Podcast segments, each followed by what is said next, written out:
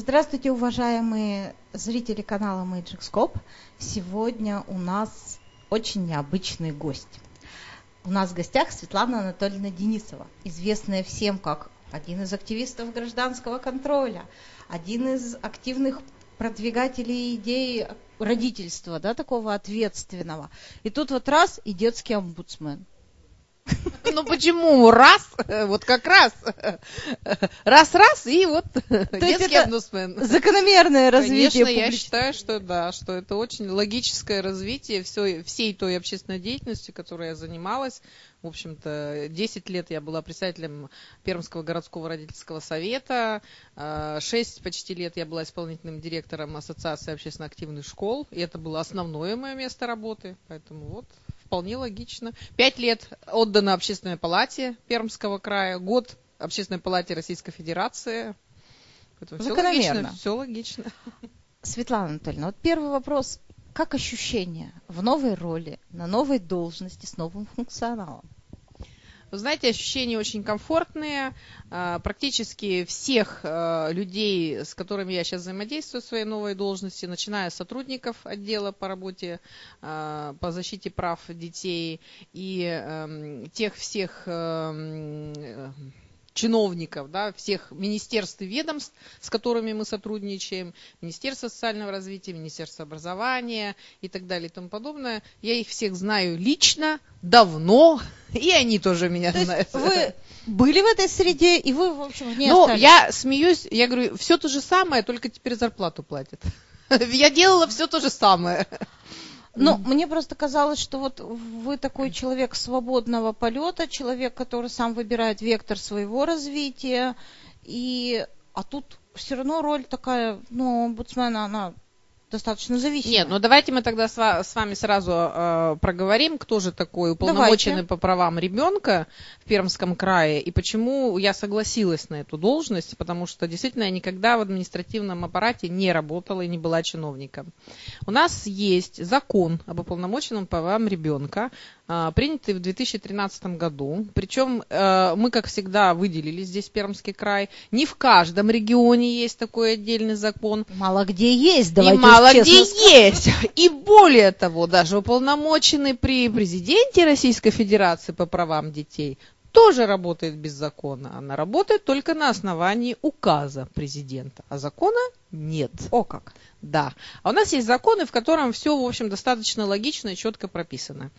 И э, в первую очередь прописано о том, в общем, э, чем же или какими детьми, какие приоритетные категории детей являются для деятельности уполномоченного. Это в первую очередь, конечно, дети-сироты и дети, оставшиеся без попечения родителей, и дети, попавшие в трудную жизненную ситуацию. Но эта категория достаточно широкая получается. Но мы понимаем, что вот те, те, кто нуждаются в помощи в первую очередь.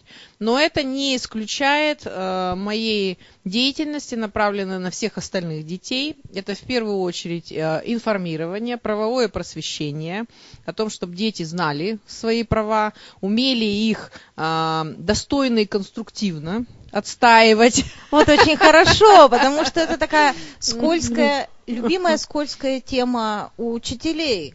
Да, ну мы сейчас об этом да, позже поговорим, поговорим, да, обязательно. Но в том числе уполномоченный по правам ребенка, он не подменяет никакие государственные органы, он не вмешивается в деятельность судов и следственных органов.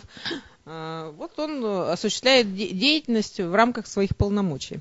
То есть просвещение, аккумулирование неких жалоб – и нет, э, это не, не аккумулирование, а это реальная работа по жалобам вот. и обращениям. Каждый день на мой стол ложится, я так показываю всегда, вот такая пачка да, жалоб и обращений. Они поступают, люди приходят лично на прием. У нас э, два раза в неделю ведется прием сотрудники аппарата.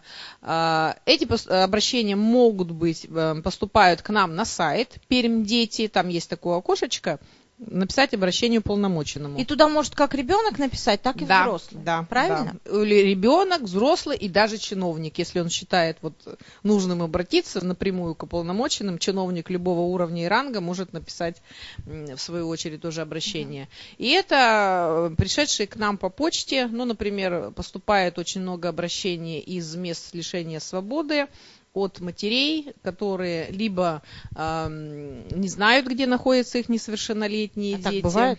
А вот, к сожалению, бывает, да. Вы знаете, мы вскрыли такую проблему тут, и я думаю, что мы будем этой проблемой заниматься пока для меня очень странно.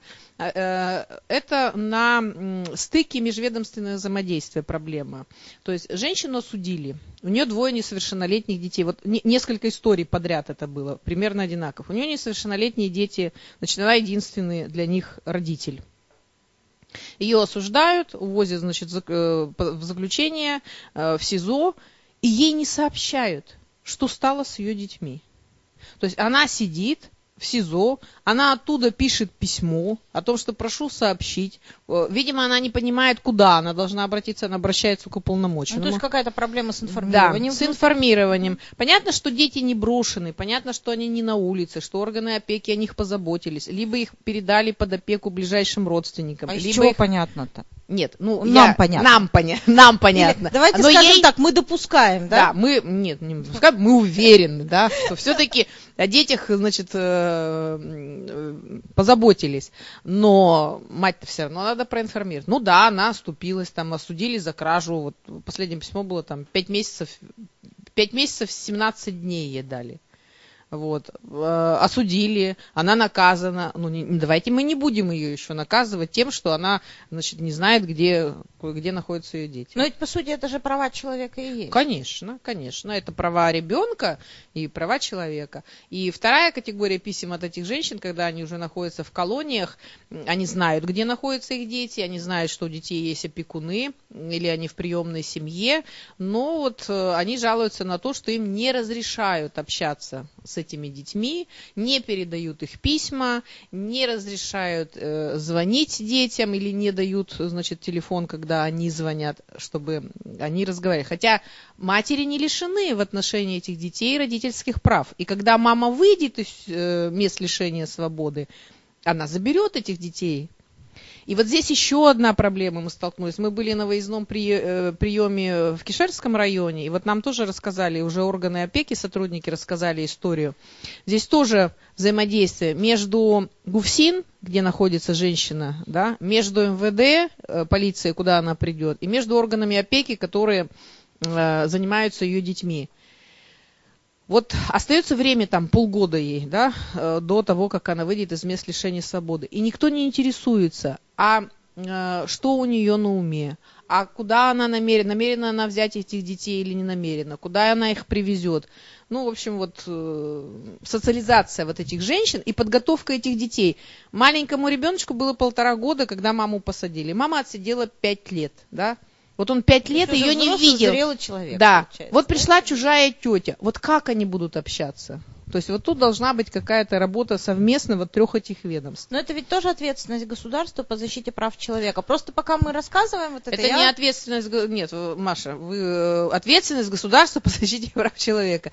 Это ответственность тех ведомств, которые, но пока она сидит, э, значит, это за нее Гуфсин отвечает. Когда она вышла и вернулась, значит, она попадает в поле зрения как сама э, личность МВД, да, а детьми занимаются органы опеки. И вот эти вот три структуры между собой как-то плохо вот взаимодействуют. Ну вот я про взгляд. это же, да. потому что нас же разные люди смотрят. И я думаю, что не все, кто нас сейчас смотрит или будет потом смотреть на Ютубе, понимают, что такое права человека. Кажется, да, сидит взрослая успешная женщина и рассказывает о каких-то частных, ну для обывателя, да, ведь частных проблемах.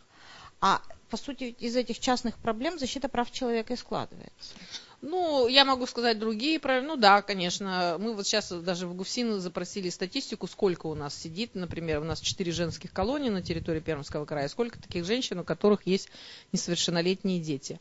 Но очень распространенная проблема, это, например, неуплата элементов. У нас очень много писем, когда значит, женщины уже и обратились в суд, и суд присудил, и уже судебные приставы э, на бездействие судебных приставов, либо на то, что отец скрывается, либо то, что он скрывает свои доходы, скрывает имущество, и женщина вынуждена... И это вот... тоже к омбудсмену пишут, да, что они просят, просят э, соответ, э, значит, оказать содействие, но э, вы понимаете, это тоже, в общем-то, мы, мы дальше-то обращаем письма по компетенции, то есть мы снова обращаемся к судебным приставам, обращаем их внимание на то, что, значит, вот есть жалоба от, значит, женщины о том, что вот элементы не выплачены Вторая категория, тоже очень большое количество писем, это когда э, родители разводятся и начинают, значит, э, ну, как делить сказать, ребенка. Делить ребенка, да. Ну, суд, например, определил, что место жительства ребенка с мамой. И определил, что папа имеет право, папа имеет право общаться с ребенком. А мама все делает для того, чтобы папа не общался. Настраивает. К, сожалению, ребенка, у меня да. очень много знакомых мужчин, которые эту проблему болезненно пытаются сами регулировать, но получается очень И письма плохо. от мужчин есть в том числе. Не только женщины пишут, да, там э, какие-то препятствия, допустим, они чем-то недовольны, но есть от мужчин письма о том, что вот э, бывшая жена чинит препятствия. Очень горько читать такие письма, потому что люди вот в процессе выяснения своих взаимоотношений, они на самом деле не думают о правах ребенка. Вот ребенок имеет право знать своих родителей и общаться с каждым из родителей. И они должны это право ребенка соблюдать. Он личность. Я всегда говорю всем родителям, что имейте в виду, ваш ребенок, вот он родился – и он уже личность. Вы должны относиться к нему как к личности, а не как к вашей собственности или к вашему придатку. Или к возможности манипулировать другим. Ну, а здесь вот в данном случае, да, возможность манипулировать или просто, вот смотрите, Э, опять же, возвращаясь к истории вот 127-й школы, страшной истории, да, там ведь у одного из мальчиков тоже папа другой семье был. Ну, вот тоже это все накладывает определенный отпечаток э, на эмоциональный э, Ну, вот я как раз, мир вы, ребенка. вы меня чуть-чуть опередили, я как раз хотела спросить, что не кажется ли вам, что мы, в принципе, у нас дети сейчас, с кем, как не с детским омбудсменом, mm-hmm. про детей mm-hmm. разговаривать, что дети у нас сейчас на какой-то такой линии фронта оказались. То есть все проблемы взрослых на них, все проблемы какие-то государственные, системные на них. И где у них, извините за сленг, снесет крышу, да, мы ведь не знаем. Ну вот в школе, а могло ведь это произойти где угодно. Нет, вы понимаете, тут ведь проблема не в том, что где они находились, да, а проблема в том, что не надо перекладывать, во-первых, э, родителям нужно осознавать, что они законные представители своих несовершеннолетних детей. И, в общем-то, согласно закону об образовании, семейному кодексу, родители несут ответственность за образование своего ребенка и за воспитание своего ребенка. Безусловно, но если мы говорим в рамках концепции прав человека, то родитель, по мнению большинства правозащитников, мы с Ольгой Пешковой тут немножко uh-huh. особнячком стоим из. Ижевска, коллегой, вот родитель не может нарушить права ребенка. Права ребенка может нарушить только представитель власти, когда есть ой, отношения ой, подвластности. Ой, ой, ой, ой. Ну, я, я бы не согла... Я да. бы не согласилась. Вот знаете, я, в общем, не так давно работаю в должности уполномоченного, но, опять же, имею очень огромную практику разбора конфликтных ситуаций между родителями и школой, между родителями и родителями, между родителями и детьми, подростками. И вы знаете, очень часто собственные родители нарушают права ребенка. Начиная с того, когда они его э, шлепают по попе, так, а не дай бог подзатыльник ему дают, и нарушают его право на здоровье, когда родители, когда родители, значит, э, ну, в общем, много историй, я могу я рассказать. Прямо, я, я сразу представила волну негодующих, которые, которые сразу задумались, что это я своего ребенка шлепнуть не могу. Ну, вообще-то нет. Да. Вообще-то нет. Вообще-то Потому нет. что, ну, э, э, когда, извините, взрослый человек бьет маленького, это просто он расписывается в своем педагогическом бессилии. Вы не нашли другого способа, у вас нет Проблема-то всех этих преступлений – это отсутствие доверительных отношений с собственным ребенком. То есть коммуникация. Коммуникации, конечно. Вы должны любить своих детей, любить в первую очередь, и строить с ними взаимоотношения, чтобы он доверял вам. А методом шлепка и тыка, розгами, да, вы ничего хорошего не, не добьетесь, кроме озлобления. Наш шеф-редактор жаждет включиться в беседу. Я уже вижу, Включайте что он тянет руку. Я тут э, обнаружил, что есть отдельный сайт про детей, да, у нас в Пермском Мгм. крае. То есть отдельно от Микова. Нет, не отдельно от Микова, живете? а у нас есть два сайта. Есть сайт уполномоченного по правам человека, и у нас есть сейчас, э, это, между прочим, еще Павел Владимирович создал этот сайт, когда он был уполномочен. Он называется «Пермь дети». Да? Хочу обратить внимание, там есть раздел э, книги, издания, и там буквально PDF-ки лежат, PDF-файлы э, для детей, да? Да, у нас отдельно, прямо вверху, строкой, вот все, что было издано для детей. И Это там есть брошюры. отдельное издание о Мгм. правах ребенка с Есть. картинками. Мгм. Очень Я, к сожалению, написано, Мария, кстати. ты читала? Да. Так их еще Павел Владимирович Это, начал это все еще было сделано, да. Мало того, они есть во всех библиотеках и их очень активно распространяли, поэтому у нас немножко такая Но ироничная... это было сделано в качать права, 2010 Мой вопрос. У нас, Светлана, сейчас реалии 2017 У нас есть политические подростки с обеих сторон, и провластные, и, скажем так, несистемные, да. Нет, Воп- ну, где- политические э, подростки, это как-то мне не нравится термин. Да, ну как? Наваль... Михаил, да что Навальновцы, скажем, да. Скажите мне, а, в правах ребенка и Мария и Светлана, ребенок имеет право до 18 лет выходить сам на митинги? А, имеют ли право родители запрещать ему выходить на митинги до 18 лет? Вы ведь нет? знаете ответы на эти вопросы? Нет. Нет, Ну, прям... не знаю. не я, я не читал эти книжки, я только скачал, посмотрел картинки. Мария, как ты думаешь? Ха, какие хитрые оба. Красавцы. Ну, вообще, вы знаете, у меня где-то центризму современности вообще ироничное отношение. Потому что мне кажется, что мы инфантильность наших детей пестуем чрезмерной опекой. И вот Светлана правильно сказала, что а там, где надо их прикрывать, мы их не прикрываем. То есть у них есть возможность качать права, говорить, а вы меня, учитель двойку ставит, они говорят, вы меня дискриминировали. Какая дискриминация? Двойка за несделанное задание не является дискриминацией. У учителя не хватает опыта, такта и навыка коммуникативного именно объяснить, что, чувак, это вообще не о том, ты употребляешь понятие из другого ряда. Начинаются конфликты. Подмена понятий. Конечно, Начинается начинаются подмена конфликты. Да, да, Мария, да. То же самое с политикой. То же, нет, то же самое с родителями. Мой 16-летний сын стоял с нами в просветительском пикете за сохранение прямых выборов мэра в 2010 году. Мне звонит Павел Владимирович и говорит, сейчас мы пришлем наряд, это 10 год, потому что у вас несовершеннолетние в пикете. Я отвечаю, в пикете право. стоит мой, слушай, в пикете стоит мой несовершеннолетний сын вместе со своим законным представителем. Я покажу паспорт, я за него отвечаю. Если я беру на себя эту ответственность, то почему нет? С другой стороны, они ведь зрелые все, взрослые. Почему мы их лишаем гражданских прав и свобод? Я не понимаю. Я считаю, что имеет право ребенок выражать свою политическую Светлана, волю. имеют ли родители право прийти на митинг и увести своего ребенка, если ему меньше 18 лет? Конечно, они несут ответственность за его а, безопасность, они несут ответственность за его поведение, поэтому они имеют на это право. Так же, как они могут забрать его из школы, из больницы, из любого другого Ну, учреждения и места. конечно, конечно. Вот мы все время передергиваем. Нам хочется жареного, и мы теряем суть. Мгм. Суть в том, что А я про родитель права отвечает. спрашивал, поэтому да. То есть, если родитель запрещает ребенку прийти, подростку на Родитель митинг, не может нарушить права человека. Право есть, когда подвластны. он скажет, Права- я не хочу, чтобы ты ходил. Или что? Разница в правах и свободах. Права – это то, что государство обеспечивает. Вот митинг, митинг государство обеспечивает. А свобода, митинг – это свобода собраний.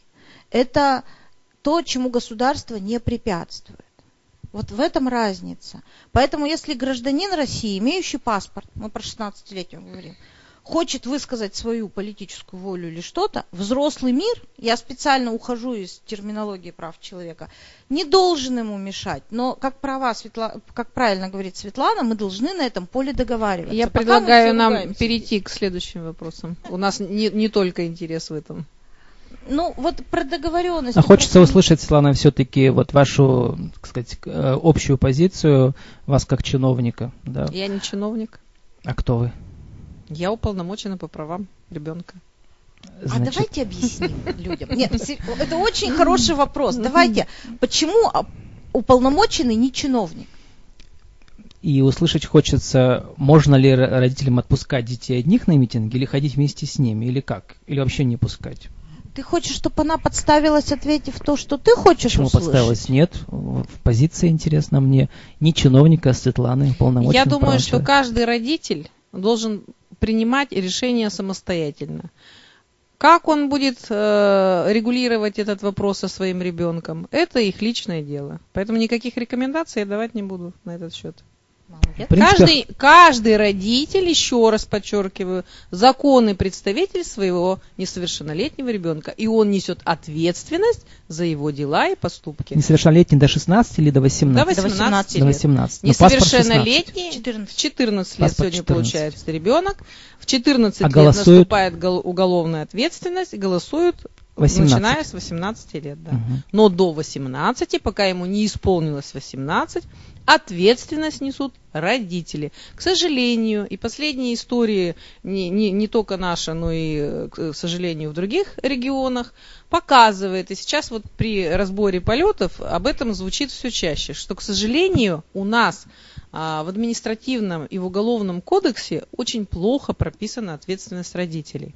Вот те э, за ненадлежащее воспитание своих детей. Вот те меры, извините, в 100-500 рублей штрафа, когда их вызывают на м, комиссию по делам несовершеннолетних и э, присуждают им 100 рублей м, 500, которые они не платят, они совершенно не являются какой-то м, мерой, которая, которая имела бы серьезное воздействие. На А какая, по-вашему, родителей- должна родителей. быть мера воздействия на Вы знаете, родителей? очень давно дискутируется вопрос о том, что должны быть принудительные работы. Ага, Общественные принудительные работы, я считаю, что и обществу было бы полезно, может быть, у нас э, улицы бы были чи- чище, да, ну и родители понимали бы, что если они не, не занимаются собственными детьми, ну, вот, значит, они будут наказаны таким Вопрос образом. последний, Светлана, и потом заткнусь, и все. Это интервью Марии, не мое, кстати, да. Имеют ли права директора школ запрещать ученикам ходить на митинги? Любой ориентации. не поняла? Что? Имеют ли права, имеют ли право директора школ запрещать своим ученикам ходить на митинги любые политические? Тогда встречный вопрос. А что, вы знаете конкретные случаи? До миллион Да. случаев, конечно. Четвертый лицей. Что прямо так им за- за- запретили ходить на митинги? Да-да-да. Директор имеет право высказать свое мнение.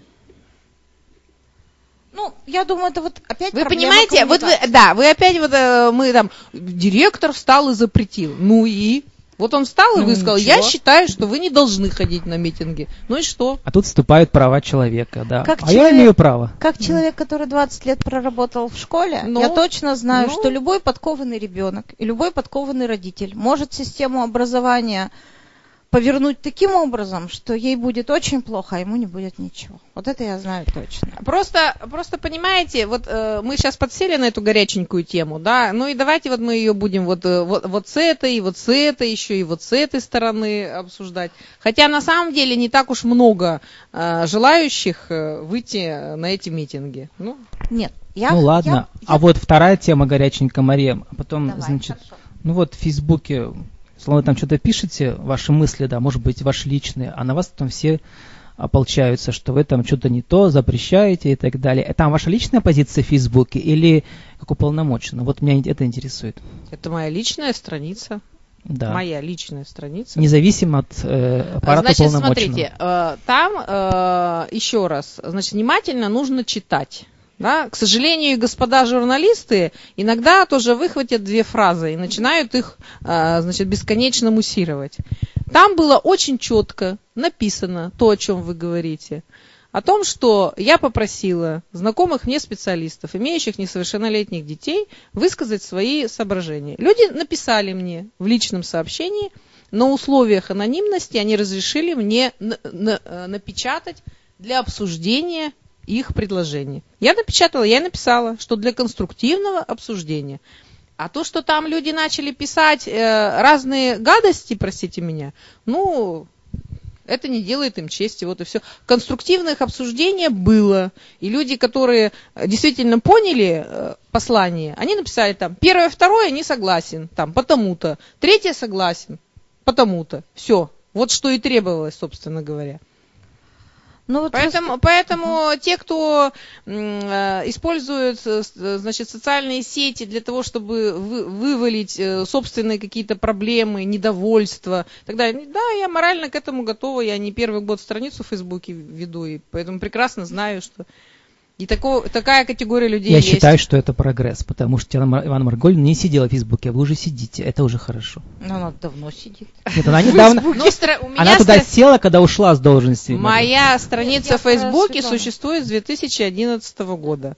Поэтому я же сказала, что у меня э, опыт общественной деятельности более 10 лет. У меня огромное количество знакомых экспертов по всему, по всей России. Я три года ездила э, экспертом по форумам сообщества рассказывал об общественном контроле. Светлана, а дискуссии в Фейсбуке это благо или это ну, для вас как сейчас а, это благо, нет, слушайте, это благо, соцсети, конечно, с одной стороны, это благо, когда это действительно дискуссия, когда это конструктивный диалог, да.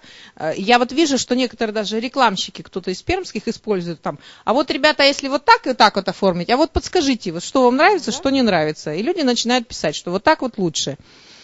Я имела в виду точно такую же цель, что, ребята, вот есть такие предложения, а как вы к ним относитесь? И люди, даже не зная, там, э, что есть вот эти стикеры, которые, э, значит, в виде... Стикеры – это картинки, которые прислали. Я и сама, честно говоря, не знала. Потому что я не пользуюсь этой социальной сетью, про которую шла речь. Не будем ее рекламировать снова.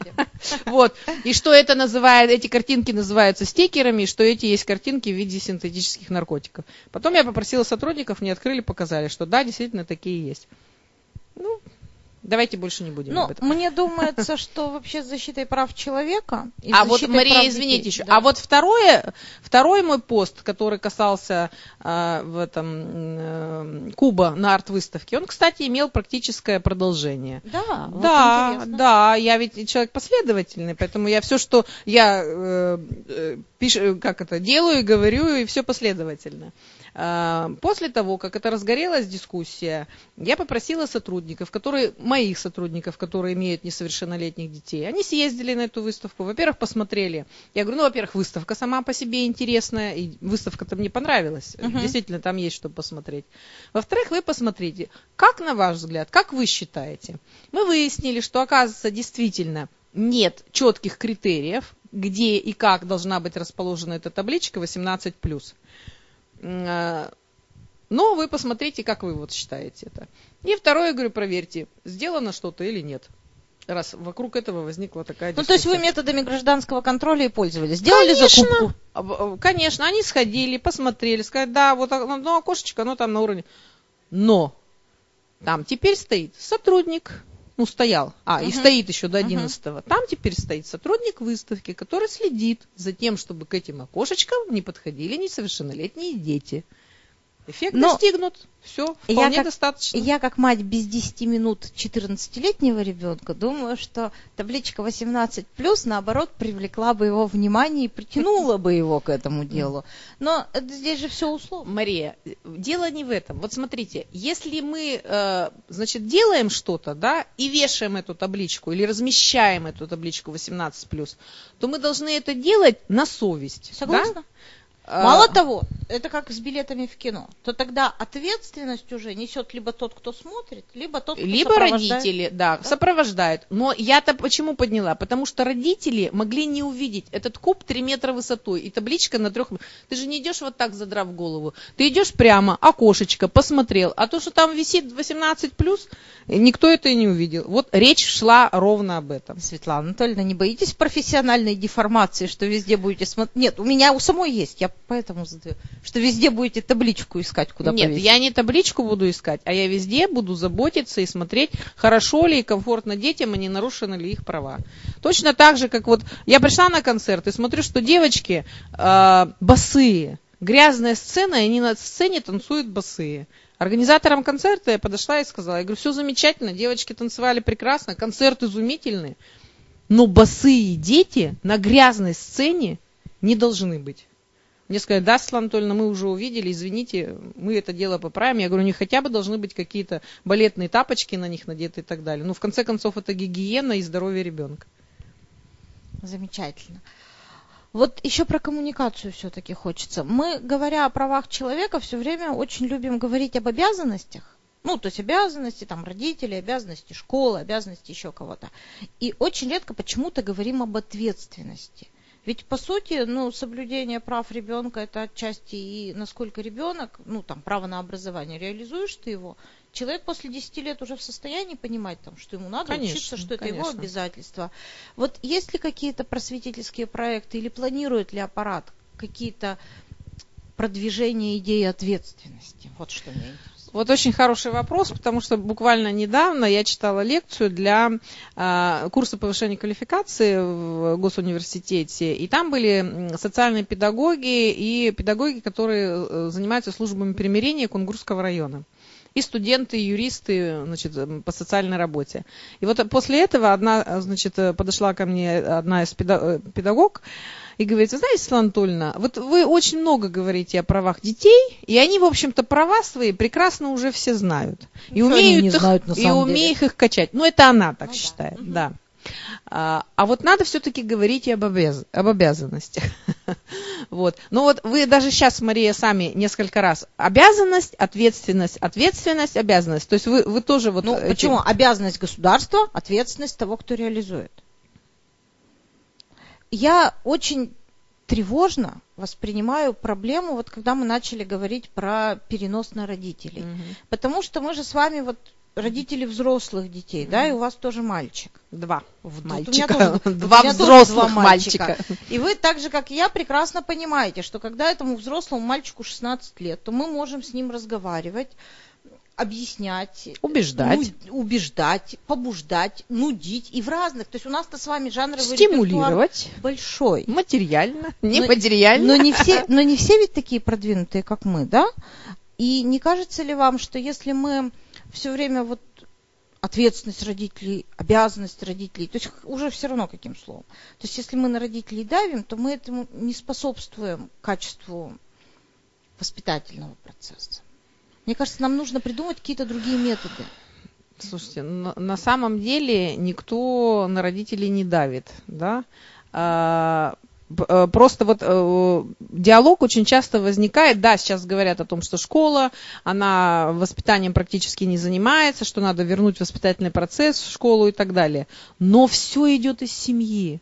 Все должны понимать, что вот ребенок, ты его в школе хоть завоспитывайся, но если он приходит домой, и мама курит, и папа курит, а еще хуже, если они оба пьют, да, на его глазах. Или идут вместе на красный сигнал Да. светофора. Или, слушайте, вариантов. недавно, вот летом у рядом с домом видела картину. Папа, мама и ребенок. У ребенка велосипед. Прекрасная картина. Молодые, красивые. И вдруг мама открывает рот, и оттуда разносится такой мат. Она, значит, пытается у ребенка отобрать велосипед, но, видимо, домой надо идти. Но это было сделано таким варварским способом. Ну вот я за малым, не... и папа тут же, точно так же с мату дальше. Ну как вы думаете, этот ребенок на каком языке будет разговаривать? Мальчику 4 годика. Это общественный интерес, безусловно. Мы можем как-то на него влиять. А, Ну вот сейчас очень много идет речь о родительском образовании, ведь мы учим чему угодно, только не, не как быть родителями. И, к сожалению, это получается порочный круг. Вот если ребенок в детстве с ним матом разговаривали, да, его по голове не гладили, он этого тепла человеческого не видел, не чувствовал, он же вырастет, он же точно так же будет вести себя в своей семье. Поэтому вот э, как этот э, порочный круг разорвать? Достаточно сложно. Ну, в моем понимании точно должны быть и при ЗАГСах какие-то школы и просветительские курсы, и э, школ- школа должна тоже какие-то находить родительские собрания, проводить не в нудной, скучной форме, когда всех собрали и говорили, а ваш Петя опять получил двойку. И все, и, он И никто, да. и не слышит. Вот да? последнее родительское собрание городское, я еще в роли председателя городского родительского совета еще была, мы провели онлайн собрание впервые. Слушайте, у нас было 300 подключений онлайн, родители из дома подключались и слушали о чем. А мы говорили о безопасности, физической, психической безопасности детей. И я потом сказала директорам, я говорю, это очень хорошая форма. Находите способы проводить родительские собрания онлайн. Вас папы тогда хотя бы слушать будут. Они будут сидеть дома на диване, но Классная- слушать, о чем вы идея. говорите. Хорошая. Ну что ж, дорогие мои жители Пермского края, у нас новый омбудсмен, у нас новая повестка. Мне нравится больше уполномоченный. Мне, то, мне тоже нравится уполномоченный по правам ребенка, и мне нравится, что уполномоченный... по- Омбудсвумен, хорошее слово английское. Пусть будет русское слово. А мы, а Ты мы не феминистка, что ли. Мария? Я, я вне вот этой матрицы феминитивов. Не знаю, мне не нравится директорша, вот директриса, мне не нравится. Я сложно к этому отношусь. У нас новая пов- повестка, новый человек на должности, а когда приходит что-то, кто-то новый, хоть и, с, оп- хоть и с десятилетним бэкграундом, да, всегда хочется верить в перемены. Светлана Анатольевна, я от всей души желаю вам нащупать не только новые проблемы, но и новые просветительские какие-то моменты.